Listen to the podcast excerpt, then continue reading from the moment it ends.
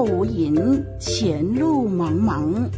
一盏明灯指引方向，新约书卷与您共享。旷野明灯。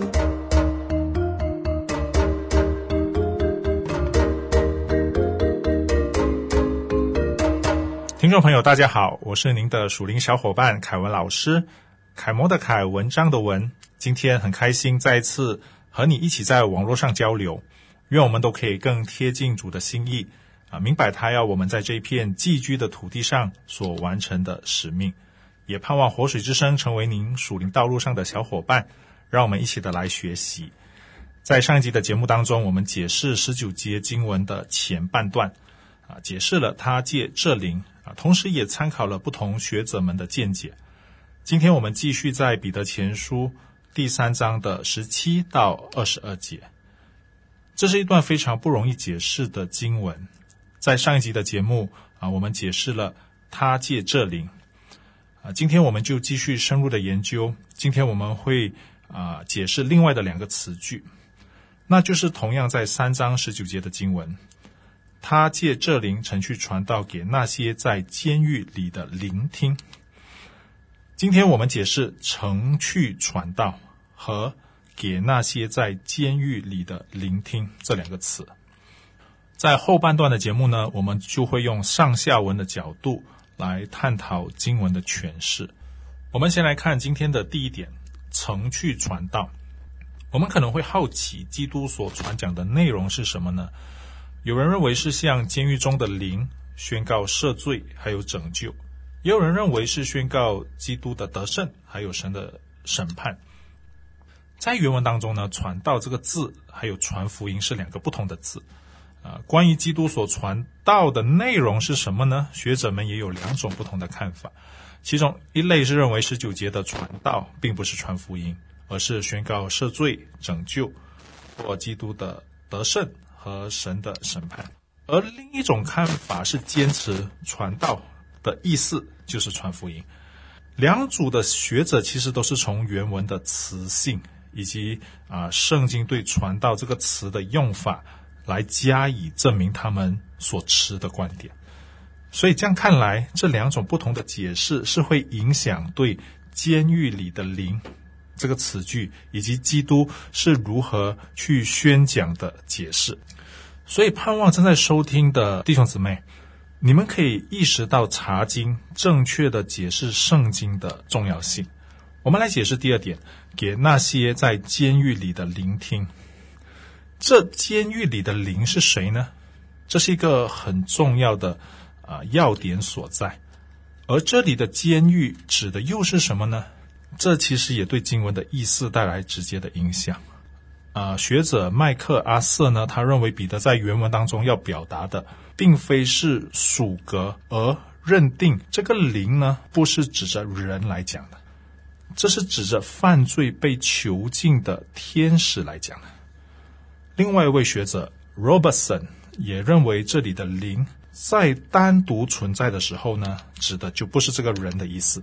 虽然在新约当中以灵来指人的情况呢，只有在这个十二章二十三节出现过一次，但因为有修饰语被成全之一人给出界定而得到这段经文讲的是人。而在新约当中的灵，如果单独出现的时候，指的是超自然的存在。凯文老师认为这只是推理啊，并不可以完全否定。特别的情况呢，就不是说一定是不可能的情况。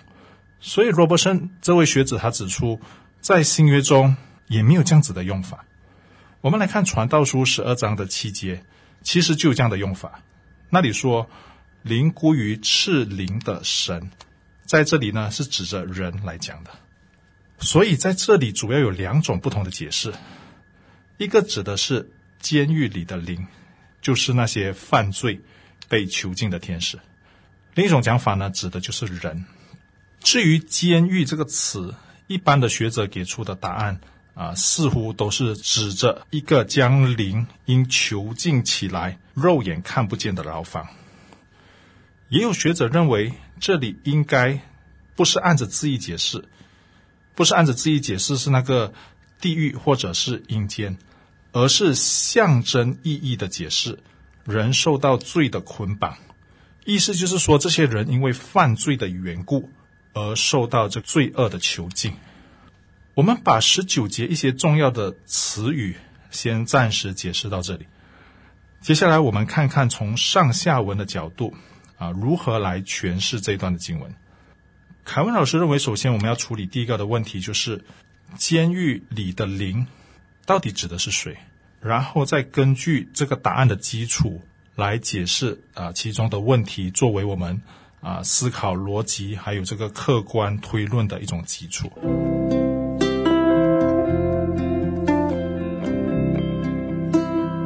脚前有灯，路上有光，不再迷茫。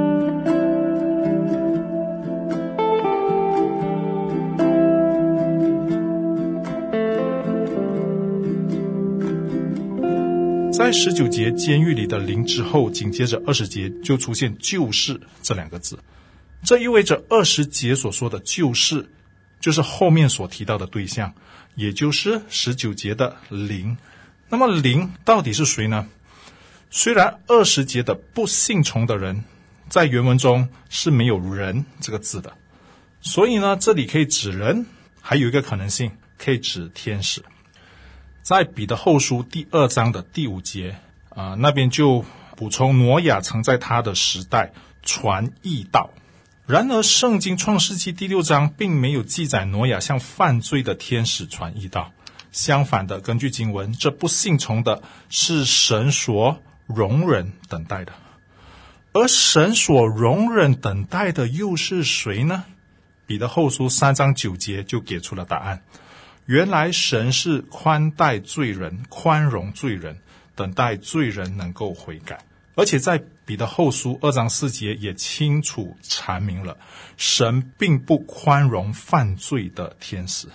除此之外呢，不信从的与当时得救的人形成一个对比，并且在啊这个上文三章一到十七节和下文的只有八个人，这个和第四章之后都在阐述人的问题。因此呢，啊如果将监狱里的灵解释为天使的话，是比较不符合上下文的一贯性的，这个同时不符合啊这个神救恩对象的真理，所以将监狱里的灵解释为人的解释是比较符合上文下理还有这个圣经真理的。所以紧接着我们要处理的问题是，基督传道的内容是什么？因为这将决定监狱里的灵是什么人的一个解释的基础。二十节，当时进入方舟，借着水得救，这个词已经很充分的表达，这是一个救恩的问题。而这救恩当时只有挪亚一家人接受了，而这些不信从的人却没有接受。接受的挪亚一家八口就得救了，而那些不接受、不信从的人就灭亡了。也就是说，基督传道的内容，并不是像宣告得胜这样的一个意思。而是传福音，使人悔改、相信而得救的意思。好，如果传道的内容是传福音，那么就更不可能将这个监狱里的灵解释为天使了，因为在希伯来书第二章的第十六节清楚地表明了立场，他并不就把天使，乃是救拔亚伯拉罕的后裔。这让我们看见神不太可能会拯救天使。那么现在要解决的就是，这被传福音的人是什么人呢？或者他们是在什么样的状态下听到这个福音的呢？是活着的时候，还是人死去以后的灵魂被囚禁的时候呢？根据圣经对这个人死了以后不可能有第二次的机会接受福音的真理这样的一个基础。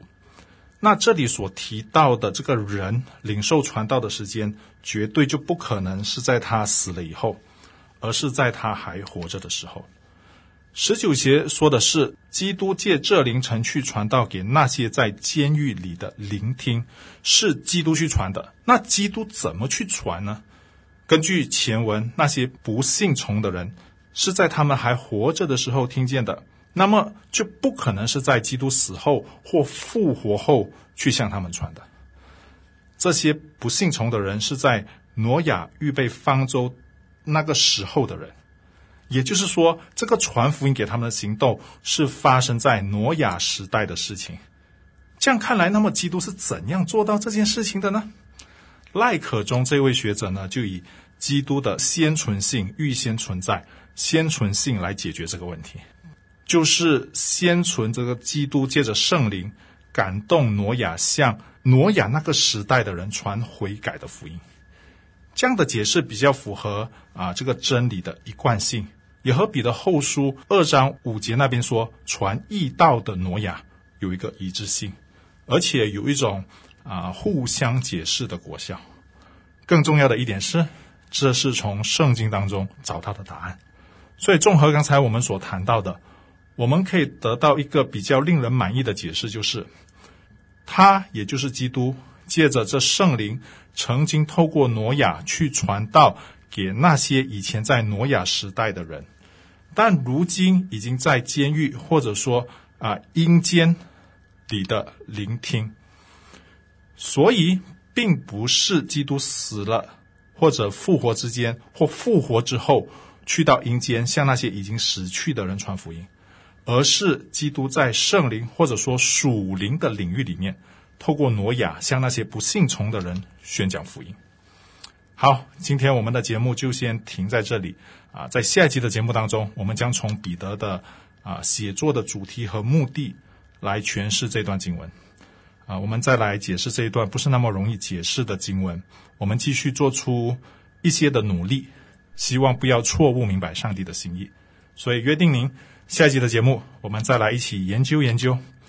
我们一起来祷告，天父上帝，我们谢谢你，因为在你为我们预备的这个救恩当中，让我们可以明白到，我们必须在有生之年。